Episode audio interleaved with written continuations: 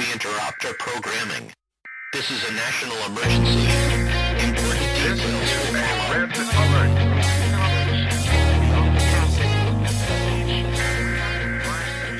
E aí, rapazes, tudo bom com vocês?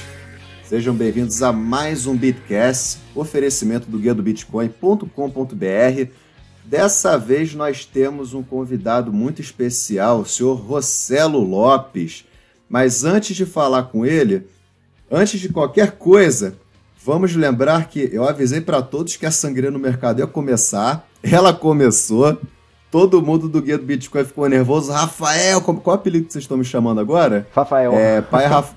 Não, também, esse, é- esse é apelido interno, tô falando o outro. É pai Rafael das previsões. Pai Rafael. É, rapaz, já fui Acerta promovido tudo. na Macumba e ainda sou nem Iaô, nem Iaô ainda. Mas assim, eu- achei sensacional. Eu acho que essa sangria ainda vai continuar até uns 3.400 dólares. Não deve. Eu acho que vai encontrar uma resistência ainda nessa área. Que perguntaram pra mim no Facebook qual era a minha opinião com relação a isso, né? E para quem tiver interesse em se aprofundar no universo do Bitcoin, não esqueça que a gente está promovendo o curso da Escola do Bitcoin, curso básico de trading. Ele tem uma análise mais fundamentalista do que técnica, é um curso híbrido, mas mais focado na análise fundamentalista. Quem tiver interesse é só mandar e-mail para contato arroba bitcoin.com.br que nós vamos informar os preços, as turmas que estão em aberto ainda no momento. É só falar com a gente, tá? E, senhor Marcelo Lopes, como é que o senhor tá hoje, cara? Tá tudo bem com você? Como é que foi, foram as coisas lá em Brasília? bombardeado de, de- de perguntas, né? Óbvio, o que passou no, ali no canal da, da Câmara é uma coisa, os bastidores são outras, completamente diferente. E As perguntas de verdade começam no bastidor, né? exatamente, as perguntas mesmo são nos bastidores. As perguntas não são, não é durante ali, né? Ah, mas as perguntas quentes mesmo vêm nos bastidores. Mas ah, foi bom, serviu para mostrar, talvez ali a comunidade como sempre, vai hum, talvez me entender de uma forma meio que equivocada, porque eu acho que de todos equivocada? do Brasil, eu sou o cara que está sempre a favor da, da regulamentação. Eu sou a favor da regulamentação, mas a regulamentação das exchanges, não a regulamentação da tecnologia. Então foi o que o exemplo que eu dei. Eu quero continuar pegando somente o e-mail do meu cliente. Eu não quero ter que ter a responsabilidade de armazenar os dados dele na minha plataforma. Quando dados financeiros bancários, isso é uma obrigação do banco, né? Mas, desculpa. Mas também ao mesmo tempo, a gente tem que tomar alguns cuidados ao ponto do usuário que está colocando o Bitcoin na minha plataforma saber que aquele Bitcoin está seguro, saber que a minha empresa tem condições de mantê-lo, que a gente investe em tecnologia. Então, tem... Qual a sua empresa? Fala um pouco da sua empresa ou das suas empresas para quem tá te ouvindo agora aqui. Bom, a CoinBR é uma plataforma de. É, é a única exchange mesmo, né? É a plataforma de exchange, que eu troco dinheiro por moeda digital. As outras plataformas no Brasil são plataformas de trading, são plataformas de, de livros de oferta. Então, se a gente. É claro, todo mundo chama de exchange porque esse foi o nome dado.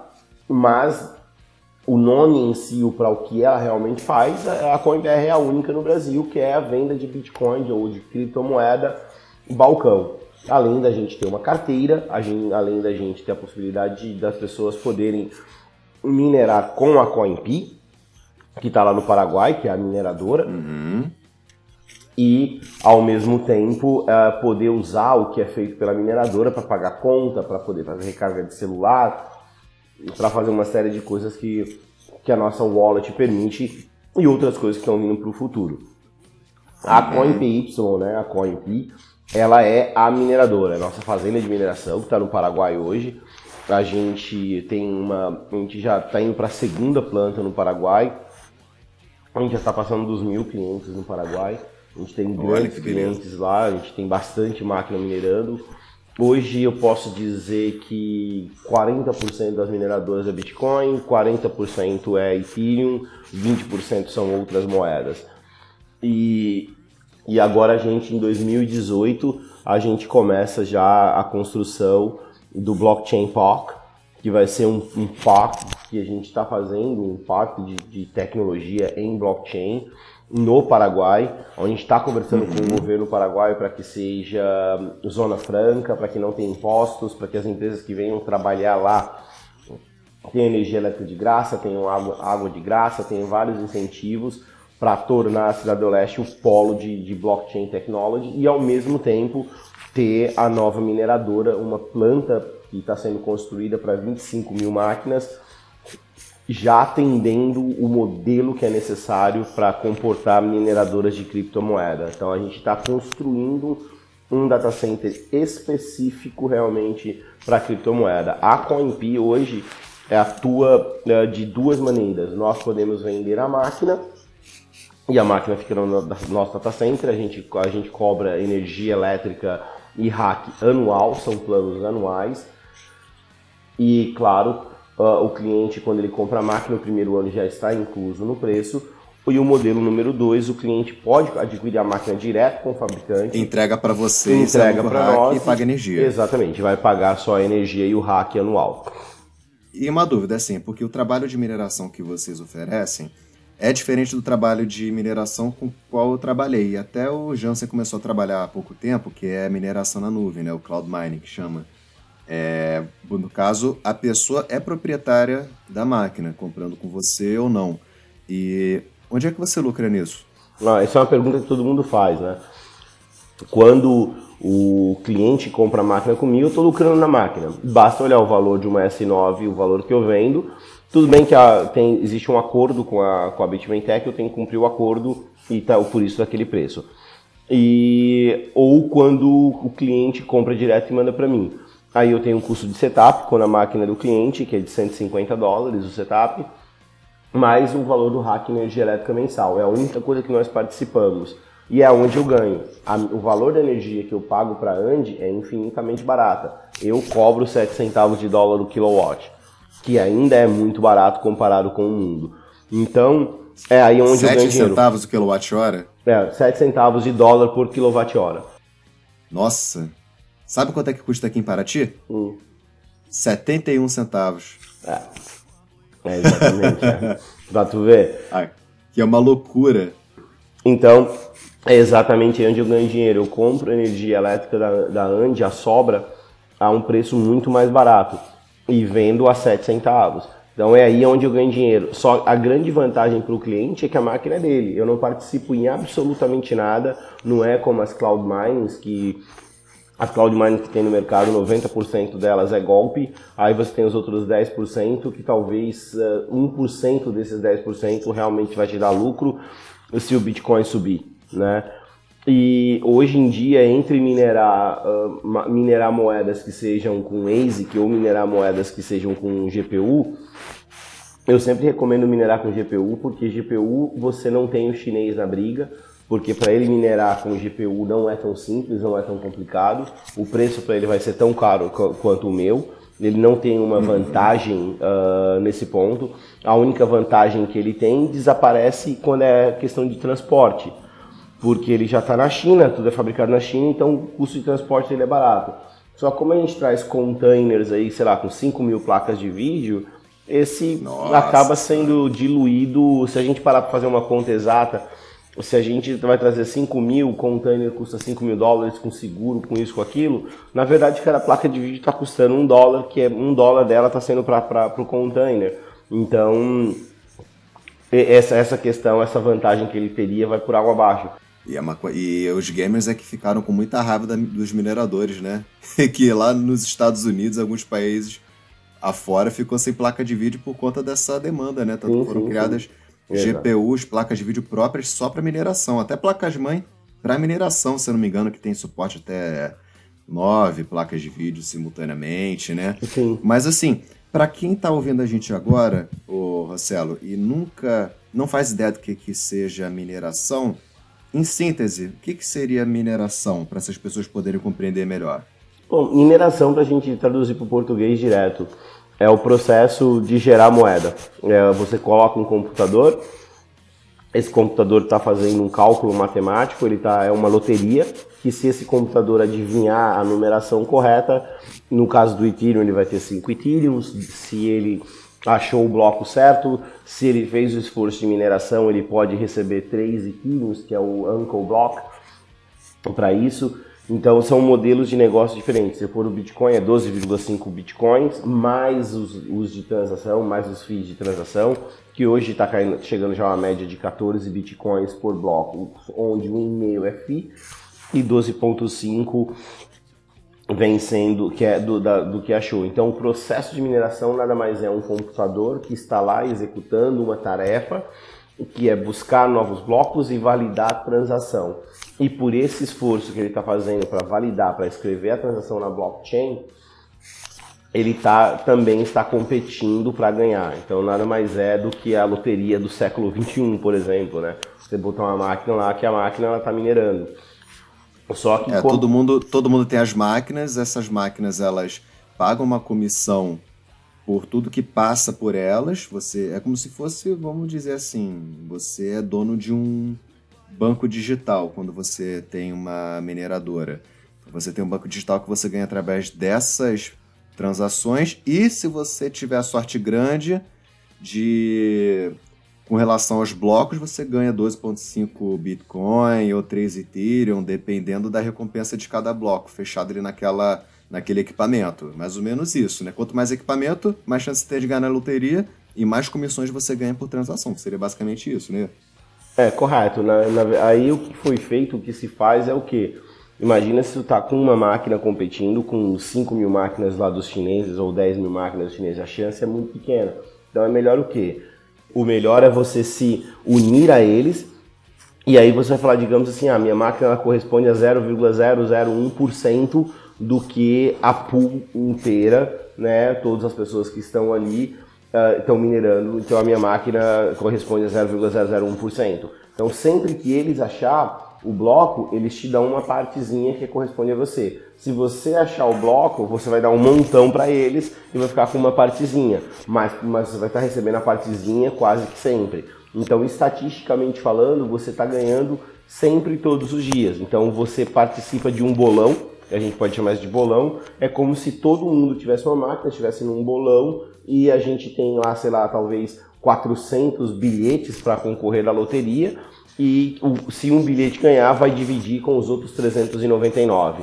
Uh, mineração a gente até brinca, né? É, é, uma espécie de Highlander. Sempre é somente uma máquina. Não tem, não é duas máquinas que acham, é sempre uma máquina. There can be only one. É, exatamente, exatamente. Mas é um processo muito bem feito. A questão toda é, os chineses dominam muito o ASIC, que são mineração de Bitcoin, Bitcoin Cash, Litecoin e agora o Dash existe aí, eu já ouvi um, alguns, algumas pessoas falando que fizeram uma máquina que minera Ethereum uh, com ASIC. Eu quero ver, porque para fazer uma máquina para minerar Ethereum em ASIC com eficiência, eu, eu gostaria muito de vê-la. Eu juro que eu quero Esse ver. rapaz que trabalha com emulação, ele merece palmas não, merece o Tocantins inteiro, então. Né? Exatamente. Ele, ele, porque pô, eu também fiquei curioso. o cara conseguir minerar com, a, é, com uma SIC Miner, a mesma eficiência de uma Script Miner é meio. Sim, exato, é meio, é meio, é meio puxado, porque o protocolo do Ethereum exige, exige bastante coisa. Para quem não conhece essa questão, o Script ou as SIC Miners, elas são, é, são equipamentos diferentes que possuem mecanismos diferentes, assim, falando de forma bem leiga. São máquinas diferentes com mecanismos diferentes, complexos de mineração cada criptomoeda tem um tipo de, de máquina específica. Ethereum, você trabalha com script, se não me engano, Zcash Monero, você também trabalha com script. No caso, a SIC Miner é utilizada pelo Bitcoin, especificamente, assim, para quem nunca nunca mexeu com esses termos, explicando de forma bem, bem leiga, porque se for explicar da forma técnica é chato pra cacete. E a pergunta que não quer calar, Minerar em casa pode se tornar uma atividade rentável, na tua opinião? Você trabalha com uma mineradora imensa, você já tem um plano de negócios imenso. Mas se eu quiser ter duas, três, quatro, dez máquinas em casa, você acha que isso pode se tornar rentável? De forma nenhuma, por conta do valor da energia elétrica no Brasil. Ainda que você utilize formas para tornar essa conta mais reduzida, apelar talvez para energia solar ou algum outro método para poder reduzir essa conta? No qualquer, qualquer, se você for usar energia solar, você tem um investimento de ter colocado energia solar. E nas contas que a gente fez, não paga. Se você tiver eólica, se você tiver qualquer tipo de energia, gerador, o que quer que seja, o custo dela nunca vai superar, por exemplo, deixar dentro de um data center como o da CoinP. Então, a única forma de minerar e ter lucro é se você tiver uma energia elétrica de graça. É a única forma. Então, não tem muito para onde correr. Eu tenho uma. Porque sabe por que eu estou te perguntando isso? Uhum. Porque, assim, eu, não, eu nunca mexi no equipamento. Tudo que eu faço me baseio em continhas que eu gosto de fazer. Eu estava fazendo um teste nesse, num site, deixa eu lembrar até qual é o nome do site, que eu achei ele muito interessante é um que ele faz a simulação de acordo com a máquina que você tem, do hash rate que você possui e a rentabilidade que aquela máquina pode oferecer. Vou botar até essa máquina na. É o... Não, não, não. Também tem essa, mas eu uso whatsumine.com. Eu acho ela fantástica, porque ela já explica exatamente qual máquina você está usando. Eu coloquei uma SICK S9 funcionando a 14 terahash por segundo. Descartando assim, é, custos de mine pela pool, onde você coloca a mineradora para funcionar, tirando o custo de energia, ela hoje, no preço atual do Bitcoin, ela dá mais ou menos uns 1.400, 1.450 reais por mês. Isso já convertendo para real. E aqui em Paraty, que tem uma energia elétrica gourmet também, 71 centavos o quilowatt-hora, é um troço obsceno, eu fiz a conta de quanto essa máquina gasta. Ela gasta acho que 1.372 é, kilowatts assim, ao longo do mês. É muita coisa. E fazendo essa conta, ela dá mais ou menos 650, 660 reais por mês só de conta de luz. Essa máquina. O que sobraria líquido na minha mão, assim, em teoria, por volta de 700, 750 reais. Assim, pela minha conta, é rentável? É rentável. Só que o custo-benefício é ruim. Para eu ter, por exemplo, 10 mil reais, eu teria que ter 16 máquinas com o preço da energia que tem aqui em Paraty. Talvez se eu fosse para São Paulo ou para algum lugar do Rio ou para algum lugar do Brasil com a energia elétrica mais barata, de repente seria muito mais jogo. Porque uma máquina dessa SIC Miner custa quanto? Uns 14 mil, 15 mil com a fonte, não é mais ou menos isso, Rossello? Sim. É, é, Sim, é mais ou menos isso mesmo, mas por exemplo, ainda tá, tá esquecendo uma coisa, né? É, talvez tu não tenha tido a experiência de ver 10 ASIC Mines, 10 S9 funcionando, uma do ladinho da outra, o calor que isso faz é algo absurdo. É, imagina. Como é que e você aquela... resfria isso?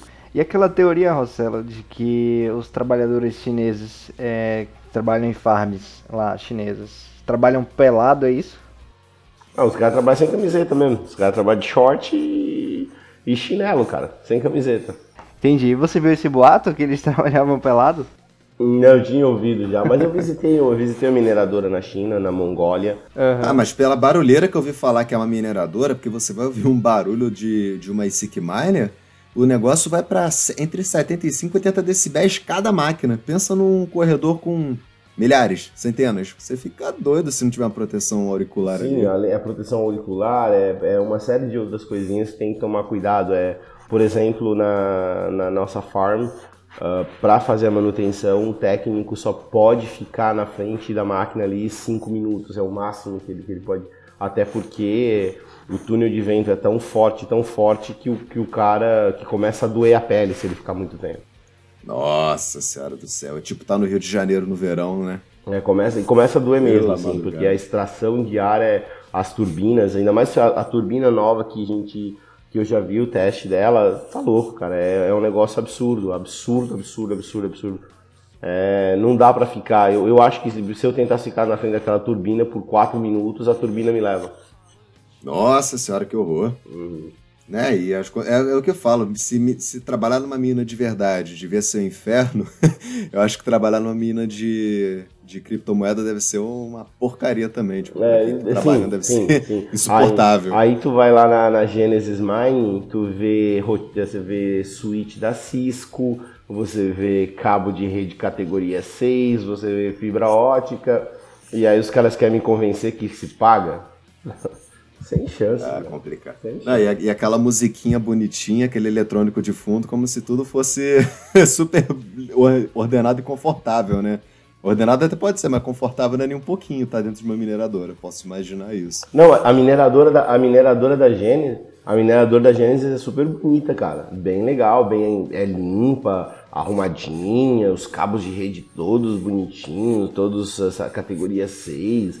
Os switches são todos da Cisco, sabe, gigabit, a coisa mais linda do mundo. Mas ele não tá preocupado se ela vai se pagar, então beleza, dá pra fazer isso, né? A gente que se preocupa com o que vai se pagar, usa ca- cabo de rede do pior que tem, categoria 3, ainda usa quatro pares só, porque não precisa usar os, os- o- aliás, usa dois pares do cabo de rede, porque não precisa usar os quatro pares. O switch é o mais barato que tiver no mercado, porque não transita tanto dado assim, então não precisa ser algo tão bom assim.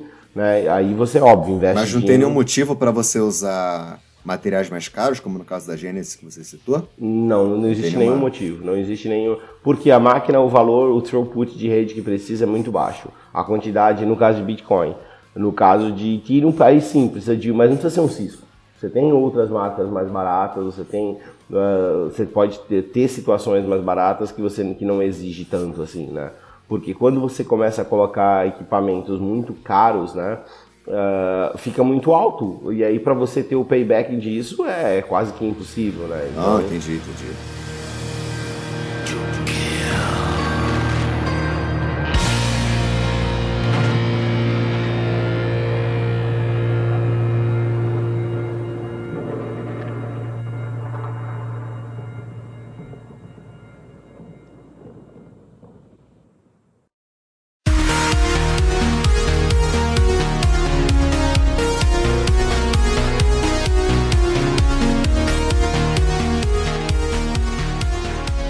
Cara, eu preciso fazer uma pergunta pra você. Essa pergunta, assim, ela não tem a ver com questões técnicas, é uma questão é, puramente do editorial do Bitcast, porque a gente, como eu já te falei, a gente vai ser com uma entrevista meio maluca, a gente fala uhum. as coisas meio que sem pensar às vezes. Cara, por que Rossello, cara? De onde é que veio esse nome, mano? Eu juro, eu, eu ficava para Rosselo, Rossello, eu falei, caralho, eu nunca ouvi esse nome, é um mano. cara de pau mesmo, né, cara? Não é que você mandou mesmo a Caraca. pergunta? Ó, não fica chateado não, cara. Não, de jeito Falou que ia perguntar. Fica chateado não. Se, não- se tu ficar triste, depois tu fala, cara. Mas, Não, porra, é assim, tem, tem uma explicação. de onde veio, mano? A, a minha mãe parece que quando ela lá do interior do Ceará, ela ia no médico e tinha um médico que parece que era filho de, de, de espanhol e era amigo do meu avô, né? E meu avô gostava do nome, falou pra minha mãe pôr, minha mãe colocou. Mas era por causa que o médico da cidade lá chamava Rossello, mas era um Rossello com dois S, né? E mas aí no Brasil essas coisas muito chique não combinam, né? Então ficou sendo com C mesmo, e aí é Rossello. Então, Aqui, aqui não é nem chique, aqui é exótico, né? é, exótico, né? E aí ficou, mas foi por conta disso, né? E eu sou, imagina, eu era o último, sou o caçula de 11 filhos. Então, eu acho que meu avô queria pelo menos que um dos, dos netos ali da, da minha mãe, né? O filho da minha mãe, ele queria ter colocado o nome, né? E aí, e tá, né? Mas é por ideia que meu nome. Mas os nomes dos meus irmãos também não é nada bonito, não, cara. É tudo os nomes Não, bem cara, eu estranhos. entendo, eu entendo do seu lado. Meu nome é Rafael porque tinha alguma coisa a ver com a cura de Deus e quando eu era criança eu vivia doente. Então eu acho que meu sobrenome tinha que ser ironia. Mas cada um com as suas histórias de, É, vida não. maluca, né? Porra, Mas os nomes de, mas os nomes de nordestino, cara, é sempre, é sempre estranho mesmo, né? O pessoal lá de cima, lá do norte, lá tem mania de fazer umas misturas meio doidas, inventar os nomes eu meio... conheci um Orozimbo. Pois é, cara, olha aí, olha aí. Morosinho. Cara, o que que, que que é Orozimbo, maluco? Eu imagino um índio tupi-guarani, cara, vendendo miçanga em Paraty, que é o que mais tem aqui. Eu fiquei, caralho, Mas é, Rossello. fa- Eu falei, deve ser algum troço espanhol, deve ser algum negócio. Ah, por que que tu botar? Porque é diferente. é, eu, e eu nasci, na né, eu nasci no Ceará, então imagina, pior ainda, né, cara? Mas é... Ih, rapaz, aqui a Maria... Ah, temos um aracajuano aí, que é o seu Jansen. Mas tan- tanto é que, assim, se tu quiseres, dá pra eu... eu Qual o nome? Jensen. Eu só tava vendo o Jansen quietinho, cara. É. Quem tem telhado de vidro não joga pedra, né? É, pois é. E engraçado que às vezes, né, eu, tô, eu ah, vira e mexe, eu atendo o telefone do suporte para até entender o que o nosso cliente tá com a dificuldade, para eu poder ter um feedback do nosso cliente. E eu tenho nos últimos dias aí atendido muito pessoal do norte. E aí eu começo uhum. a conversar com ele, com como eu trabalho com um bando de gaúcho, né? Não tem, eu, eu pego sotaque muito fácil. Né? Se tu vê eu falando inglês, eu, eu falo com sotaque sul-africano, porque eu morei lá. Então meu inglês Nossa. é bem britânico. E, e recente, quando eu tenho que atender clientes que ultimamente está sendo muito do Nordeste, dá 15 minutos de conversa, eu já tô falando igual a eles já, cara. Eu tô no mesmo sotaque. Pegando e, sotaque. e aí quando eu falo com o pessoal do sul, é igual, né? Aí começa lá, mas bate, tu viu ali, né? Pra tu acessar a carteira, tu faz o seguinte, tia. Tu pega ali, ó, tu vai comprar, tu é. escolhes o, o ícone ali do Bitcoin. 63. Né? ah, eu acho maneiro esses regionalismos, cara. E maneiro que aqui é todo mundo vira-lata, mano. Aqui tem carioca, aqui tem aracajuano, aqui tem cearense. Uhum. Aqui, aqui é bem vira-lata. Eu, eu, gosto do Bitcast sendo bem vira-lata mesmo. E, cara, assim, voltando à, à questão do, da mineração, que assim, a, a ideia da, dessa nossa conversa é as pessoas mais leigas realmente conseguirem entender essa questão da mineração. Você acha então que fazer uma mineradora dentro de casa é completamente inviável? Se você, mesmo se você conseguir tornar a questão energética viável, seria questão de manter o equipamento frio, é isso? Deixar o equipamento frio é um problema tão grande assim? Exato, maior. O, o, o, a gente tem alguns problemas. Uh, são, são três problemas que a gente tem para ser resolvido. Um, custo da energia elétrica. Digamos que a gente dê um jeito de eliminar ele. Dois, custo custo da importação do equipamento para o Brasil, extremamente uhum. caro. Então, né, tá. E o último deles é temperatura e escalonamento. Se você vai ter uma máquina minerando e você colocar na garagem da tua casa, beleza, tranquilo. Mas aí você viu que ela é lucrativa, tá, então eu quero duas máquinas, três máquinas. Aí um belo dia você acorda de manhã, a tua garagem está pegando fogo, porque ela esquenta demais. E o ruído e tudo, e tudo isso. Então. Qual a temperatura? Desculpa perguntar, qual a temperatura mais ou menos que uma ISIC Marine, uma S9, ela chega assim. 82 graus. Nossa, é tipo uma placa de vídeo de PC. Sim, mais ou menos isso. Mais ou menos. 82 graus é a média. Na Coin, na CoinP elas rodam em 70. entre 65 e 75 graus. Entendi. Ah, então se Por botar, causa dos túneis de vento. Se botar 10 máquinas, então, uma junta da outra, você tem uma praticamente montando um portal pro inferno dentro da tua casa, né? Sim, sim. Tanto é que um dos nossos, o nosso, o nosso CTO, que é uh, o Sven Gruber, ele é alemão e ele tava na, na ele foi na mineradora um, e ele olhou para foi na geladeira, viu que tinha umas salsichas, olhou para minerado para a máquina lá para essa na época não era S9, era Spundless. Passou, viu a temperatura, pegou a salsicha, colocou na frente da mineradora, ele amarrou com arame, cozinhou a salsicha, meteu num pão e foi comer. Olha, se ele fizesse isso num domingo, tomando cerveja, falava que ele era carioca, que nem eu. Pois é. Ele pegou, moral, ele, pegou, falava. ele pegou e mandou a foto pra mim e falou, não acredito. Ele falou, claro, a máquina é super quente e não sei o que, fiz um hot dog ali pra mim eu fico sacaneando, mas aqui no Rio de Janeiro, literalmente já teve gente botando um ovo, jogando um ovo no asfalto e tirando ovo frito. Sim, imagino, imagino. Outra coisa que os funcionários estavam fazendo, levando roupa molhada para secar na mineradora. Nossa senhora do céu. Eu cheguei um dia lá, eu tinha um varal, cara. Que isso? Porque tava mantendo uma época de chuva, muita chuva, não secava. Os caras levavam roupa para lá para secar. Aí deixa lá 10 minutos, já secou rapidinho. Se deixar 30, vira churrasquinho também, né? Não precisa nem botar no arame. Sem dúvida nenhuma, sem dúvida nenhuma. Essa, essa questão do Bitcoin Cash, essa polêmica toda, houve o hard fork finalmente e a moeda apareceu. Qual é a grande diferença de você minerar Bitcoin Cash e minerar o Bitcoin tradicional? Agora, assim, rentabilidade dos dois está muito parecida, bem parecida mesmo, tá? Há um tempo atrás estava minerando no prejuízo, puramente no prejuízo, era mais no sentido de ser entusiasta do que qualquer outra coisa. A máquina para minerar você só muda a configuração da pool, porque o algoritmo de mineração é o mesmo, é tudo igual. O fork que aconteceu é justamente né, é, é, esse fork que foi dado é um, foi muito bem feito, porque você acabou criando um novo ecossistema com um monte de moeda já. Em, no quesito mineração, é só uh, mudar a pool, já tem pool suportando né, uh, o Bitcoin A Cash. dificuldade de mineração é a mesma para máquina, só, só mudou o nome, né? É um, é um clone do Bitcoin, né? Uma tecnologia um pouco diferente. Sim, porque o protocolo é o mesmo, a tecnologia é a mesma, então nesse quesito não muda nada. Uh, no começo, né, a dificuldade ela não tinha se reajustado, ela se reajusta a cada 15 dias, então foram se reajustando e agora se estabilizou. Mas em termos de rentabilidade mesmo, dinheiro no bolso, está praticamente, praticamente igual. Mesma coisa. Entendi.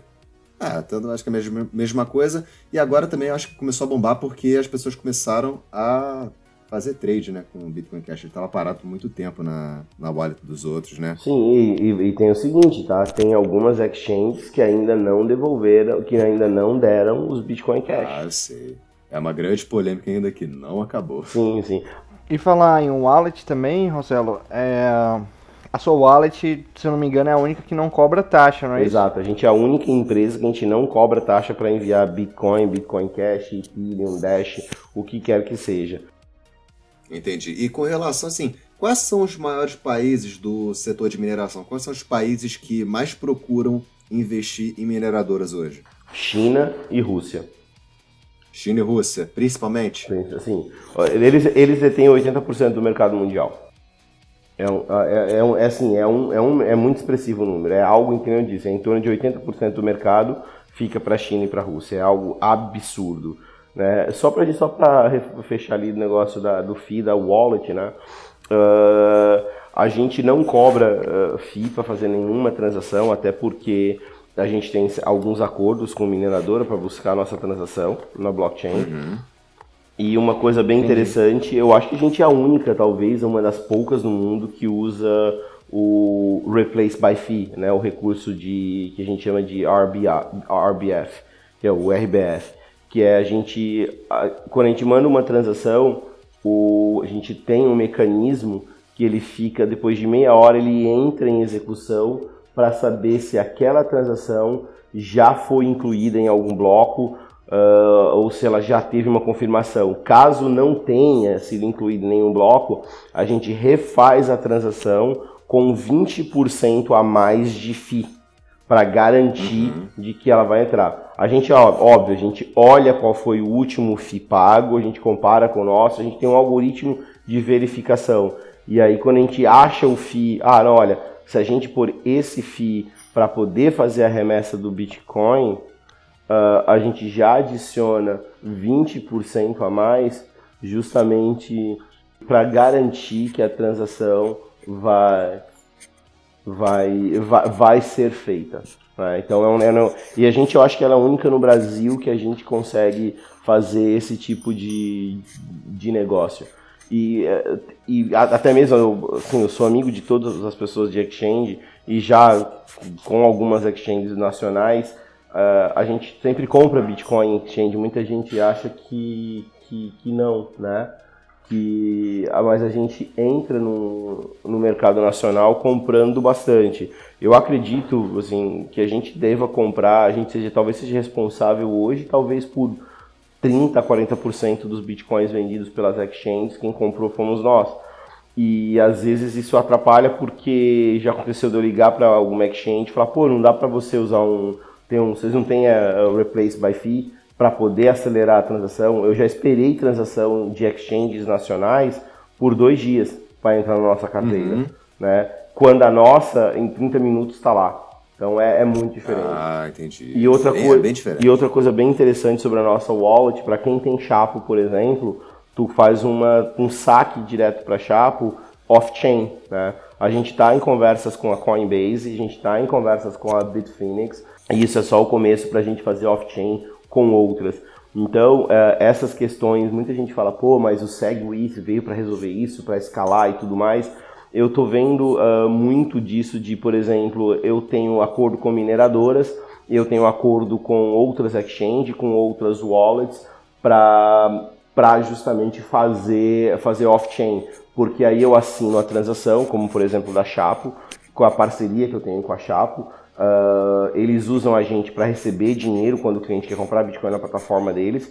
Em breve, a gente vai, quando o cliente quiser vender Bitcoin na plataforma deles, a gente vai pagar no Brasil. E o lado de transferir o Bitcoin direto da Smart Wallet para a Chapo, eu assino a transação, a Chapo vai ver na blockchain uh, uhum. que a transação saiu, como ela sabe que a transação... Eu uso a Chapo, gosto muito da Chapo. Exato, como a, como a Chapo sabe que a transação está vindo da CoinBR, ela fala, não, beleza, eu não vou esperar 50 mil confirmação, é instantânea, porque ela sabe que vai chegar. A gente fez antes deles, eles não conseguiram terminar o lado deles ainda, de fazer assinatura, de mandar tudo isso dentro do protocolo certinho, de usar o campo correto. Então, é, com a Bitfinex a gente tá, já está super adiantado, porque como a Bitfinex é uma plataforma de high volume trading, então é importante para que o cliente não fique esperando, ainda mais quando você tem um mercado que está derretendo, você não quer esperar uma hora para vender o teu Bitcoin lá na, na, plataforma da Bitfinex, quando ele chegar lá ele está valendo já 400 dólares a menos, né? Então você precisa claro. de, de ter eficiência. Então cada vez mais a gente está fazendo isso.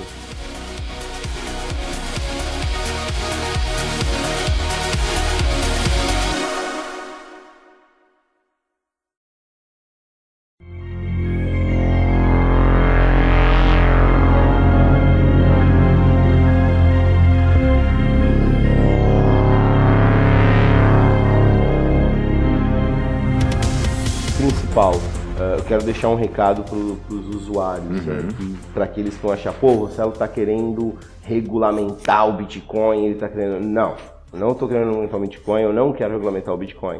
Eu quero uma proteção para os consumidores, eu quero uma, uma, uma diretriz para que os consumidores tenham uma proteção mínima.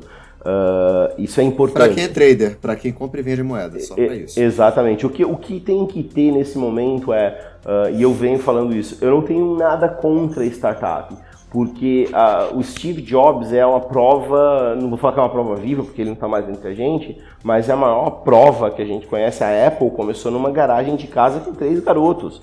Então não é porque eram garotos que não são capacitados, ou, mas a, a gente tem que enfrentar a coisa correta. Imagina que amanhã abre-se uma exchange nova, ou uma mineradora, ou o que quer que seja, com três garotos. É, porque às, ve às vezes dois moleques começam dentro de uma garagem e de repente se tornam milionários amanhã. Sim, Isso exato. pode acontecer. É, mas a gente tem que tomar um cuidadinho que é assim, uma coisa é você começar dois garotos numa garagem fazendo software. Outra coisa é você ter dois garotos numa garagem fazendo uma, uma plataforma de exchange, aonde ele bota na conta corrente dele 2 milhões de reais no mês e tem, sei lá, 200 bitcoins na plataforma. E aí ele não tem culpa nenhuma, ele foi hackeado. Uhum. Como que faz? Como que paga? É, tem que ter a regulamentação justamente para poder proteger não só quem trabalha com as exchanges, mas o próprio consumidor também. Exato, eu vi, eu vi alguns aventureiros no Brasil dizendo que iam montar mineradora. É pior ainda, e se ele não faz a coisa correta e pega fogo? Como é que faz?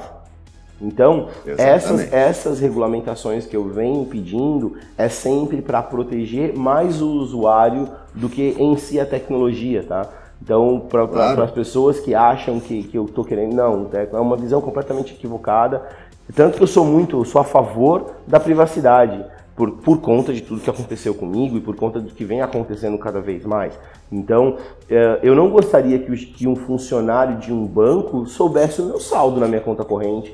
Eu acho que essa informação ela deveria ser completamente uh, vedada para que ele não pudesse ver isso. Mas eles veem. A mesma coisa, por exemplo, de uma, de uma exchange. Uh, eu não quero que o cara que trabalha na Exchange saiba o meu nome, saiba. Eu, vou, eu quero criar um e-mail agora porque é uma questão de proteção, de pura privacidade. Vai saber que o funcionário daquela empresa não fala para alguém, que fala para alguém e pronto, aí a, a coisa está feita, né? Então tem, é, tem esse outro lado também que eu, eu sempre brigo e sempre vou brigar.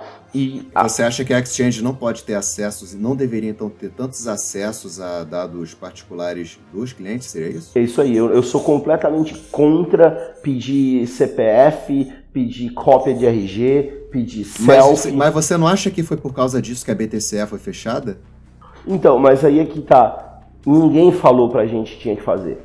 A BTC foi fechada porque eles resolveram aceitar dólar, eles entraram numa briga com os Estados Unidos, ficou provado que passou. É, porque assim, a própria moeda, o próprio Bitcoin é uma moeda sigilosa, se você pensar bem. E se a exchange é tão sigilosa contra a moeda, ou talvez mais sigilosa que isso, não abre pressupostos para crime, como foi o caso de que quase todo o dinheiro lavado, quase todo o dinheiro criminoso rodava na BTCE? É, sem dúvida Deveria nenhuma. ter um maior é controle mesma- é- do público mas a gente vai, exchanges? A, a gente vai de encontro a uma outra coisa que eu sempre falo. Qual é a moeda mais utilizada no mundo para lavagem de dinheiro? Ah, com certeza o dólar. Exatamente. E nem por dólar. isso, e a gente sabe onde o dólar é feito, né, existe todo um controle, tudo isso, tudo isso, tudo isso, tudo isso, tudo isso. Entendeu? Então, essas questões eu acho que é o menor. Eu acho que a polícia tem que ser mais bem treinada para poder identificar a lavagem de dinheiro na fonte. Porque a lavagem de dinheiro ela acontece por quê? Porque tem o dinheiro. E se não imprimisse o dinheiro? Claro, mas eu digo assim, se, se praticamente 95% do dinheiro lavado em Bitcoin rolava na BTCE, ou em outras criptomoedas mesmo, não dá a entender que menos de, de 5%, é, 5% estava nas outras. Então, assim, bem ou mal dá para entender que as outras, que exigem um cadastro maior do cliente, inibiram muito a questão criminosa. Assim, é, eu, eu tô conversando com você porque foi uma coisa que me assustou, porque eu tinha um saldo no BTCE e depois que eu tirei esse saldo, dois dias depois, estava aquele aviso da polícia norte-americana. Então, eu acredito que as exchanges terem essa, esse cuidado de solicitar os seus dados inibiu muito ações criminosas. O exemplo disso é que a BTCE rolava quase tudo que era dinheiro sujo. Acredito que isso vai mudar agora que a BTCE está voltando com uma outra empresa. Mas, é claro, isso daí tudo é uma questão de, de ponto de vista, porque as pessoas vão achar motivo para formas de lavar dinheiro, formas de Exato. se corromper, É, é, exatamente. de É, várias é- outras é- formas. É, é combater isso na fonte, não combater aonde está Uhum. sendo usado. Tem que combater lá na fonte. Né? E aquilo é uma coisa que me incomoda. Por que, que eu tenho que mandar meu RG, uma cópia do meu CPF, uma cópia da minha habilitação para uma empresa que eu não sei qual é a segurança que ele tem com os meus dados? Todo mundo lembra do, do tudo sobre todos. Que isso Lembro? aonde tinha uma série de informações. Imagina que se eu coletasse essas informações, um funcionário meu acorda com a pá virada e decide vender o banco de dados. É, realmente. Infelizmente, se não tiver uma certa exato. regulamentação nisso, esse tipo de coisa pode acontecer. Eu concordo com você completamente nisso. Então, é mais de novo, é, é o que eu sempre falo. Eu acho que crimes têm que ser combatido na fonte. Crimes têm que ser combatido antes mesmo da pessoa tentar fazer o crime. Se você combateu ele antes, não vai ter ele. Se você combateu a lavagem de dinheiro, tá? A lavagem de dinheiro acontece quando? Quando tem dinheiro, quando tem um dinheiro ilegal. E se, e se não tivesse a impressão do dinheiro, se fosse todo esse dinheiro digitalmente falando, né? E aí entra uma coisa só pra gente fechar, que é um assunto que, que eu vou ter que discutir semana que vem no Uruguai. Uh, por exemplo, se a gente olhar essas questões de regulamentação, o Uruguai vai ter que parar de vender maconha nas farmácias porque os bancos estão encerrando as contas bancárias das farmácias que vendem maconha. Eita ferro. E, então, mas peraí, ah, mas não pode então? Mas, mas por quê? Porque maconha antigamente era ilegal, mas agora ela, é- ela é legal. Essas questões do que é ilegal e do que é legal, a gente tem que começar a olhar um pouquinho mais a fundo que, por exemplo, escola de terrorismo no Paquistão é legal, mas nos Estados Unidos manda o cara para Guantánamo. Então, ensinar a fazer uma bomba caseira em Israel, tudo bem. Mas nos Estados Unidos é, é 20 anos de cadeia. Pra quem não sabe, Guantánamo é como se fosse Bangu 2 dos Estados Unidos. É mais Exato. ou menos isso. Só que é um Exato. pouquinho melhor. Exatamente. Então essas coisas assim, a- a- voltando, né? A gente, a gente sempre tem que pensar nessa questão. É, se o que o Uruguai fez de regularizar a maconha nada mais é do que, peraí, deixa eu combater o mal na fonte, vou regularizar, vou profissionalizar, pronto. Não vão mais roubar para fumar maconha, não vão se esconder para fumar maconha, porque isso não é mais proibido. Quem sabe, se, se a gente voltar no tempo, falar lá em 1980, ó, sabia que um dia você vai poder fumar maconha lá no Uruguai de boa? Tá louco. Agora, se eu falo hoje aqui, gente, talvez daqui a alguns anos vai ser possível cheirar cocaína sem nenhum problema. E a Souza Cruz vai estar vendendo cocaína. Aí vai falar assim, meu, você tá louco. Mas pode ser que aconteça. Pode ser que seja de uma maneira, uh, o quando é controlado, beleza. Então, assim, quando é controlado na fonte, se a gente tivesse uma melhor, uma melhor escola, se o, o pessoal da favela tivesse uma melhor educação, se os nossos deputados tivesse, se a gente colocasse melhores deputados, mas é querer demais, porque é quase que impossível, mas enfim, se a gente combate na fonte, a gente não precisa se preocupar com isso, mas a privacidade, eu acho que ela tem que ser respeitada acima de tudo. A maioria dos reguladores, eles sempre dizem assim: primeiro lugar vem a proteção e depois a privacidade. Eu discordo completamente. Primeiro é a privacidade, depois a proteção. Pelo simples fato, se o banco, que hoje o banco ele tem cópia do meu CPF, cópia do meu RG, cópia da minha conta, se um, um cara de, de, banco de dados, que sei lá, no Itaú deve ter pelo menos uns 100 DBAs trabalhando, e todos eles têm ah, acesso ao mínimo. banco de dados, um deles resolve vender as minhas informações para alguém, pronto, acabou, tá lá. Então o risco que eu corro é muito maior. Eu não gostaria de ver, hoje todo mundo sabe, eu não tenho mais Facebook, eu tento uh, ter o maior número de proteção possível e por aí já, vai. já colocou um adesivo na sua webcam, que nem o Zuckerberg tá fazendo com a dele? Ele sugere isso para todo mundo. e gente, mais uma vez assim, voltando a falar que a gente tem que fazer um jabá, porque sem jabá a gente morre de fome, não é isso? É, o curso Escola Bitcoin vai começar a sua primeira turma agora, dia 18, tá, gente? Tá bombando. Muitas pessoas estão querendo fazer o curso, muitas turmas já se encerraram. Vocês tendo vontade de descobrir valores, turmas disponíveis, se tem possibilidade de ter uma aula particular algum horário diferenciado, é só mandar um e-mail para contato arroba guia do bitcoin.com.br e informar seus dados e método de pagamento. Pode ser tanto por boleto bancário como por Bitcoin, se assim você preferir. Não é isso, Jansen? Exatamente, assim, a gente está recebendo uma demanda muito alta e a dica é que você reserve logo a sua turma, que já está acabando a turma é, de setembro. Não é hábito de, não é papo de vendedor não, é, é um papo de 100, 120 e-mails por dia. Por dia, exatamente. Ah, no começo a gente estava ficando até sem dormir, agora a gente não dorme mesmo. Agora tá, a gente tá que nem o editor do, do podcast agora. Tá três da manhã tá acordado, nove da manhã tá acordado. tá sempre assim agora. Mas, pessoal, o objetivo desse podcast foi falar essencialmente sobre mineração, vocês terem uma ideia o quão rentável isso pode ser ou pode não ser se feito na sua casa. É, sobre a questão da rentabilidade, é, o próprio Rossello Lopes ele trabalha com essa empresa CoinP, que você compra suas máquinas e envia para a empresa e eles mantêm ela refrigerada devidamente. Essencialmente é isso. Quaisquer outras dúvidas que vocês tiverem sobre mineração, vocês podem fazer no próprio guia do bitcoin.com.br, na descrição do anúncio desse podcast no, no site, tá?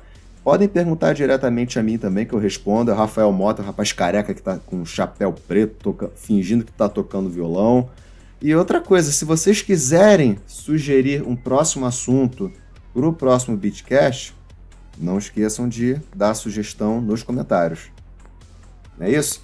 É com prazer inenarrável, ó, esse, esse já, já é meu bordão de sempre. Com prazer inenarrável que nós tivemos o senhor Rossello Lopes falando aqui pra gente sobre mineração computador dele já tá acabando a bateria. E a gente compreende, ele, hoje o dia dele foi especialmente atribulado. A gente já fez até uma matéria no, no Guia do Bitcoin relativa à visita dele em Brasília, sobre tentando colocar na cabeça dos nossos governantes algum entendimento sobre criptomoedas, ainda que a gente sabe que isso ainda vai demorar um pouquinho. Não é um processo devagar, né? Mas assim, Rossello, muito obrigado mesmo, cara, pela pela tua colaboração aqui com a gente. Foi um prazer ter você aqui com, a, com o Bitcast. Se, Sinta-se convidado para vir outras vezes para falar sobre mineração, sobre as parcerias que a tua empresa tem, porque essas coisas são importantes. A gente precisa entender as, com quem a gente está trabalhando nesse mercado descentralizado. Afinal, tudo gira em torno de confiança. Então, Marcelo, muito obrigado mesmo e até a Valeu, próxima gravação, Rossello, se Deus pela quiser. participação. É Valeu, Rossello. Um abraço, Convidado cara. para os próximos. Obrigadão. É isso aí. Bom, gente, obrigado. Boa noite para vocês. Que aqui tá 2% de bateria. Então, gente, foi um prazer o quê? inenarrável, Inenarra... indizível. Adriano? in- Tô aqui, tô aqui. Adriano, foi um prazer incomensurável. Inenarrável. Isso, estar com todos vocês Até o próximo Bitcash. Falou!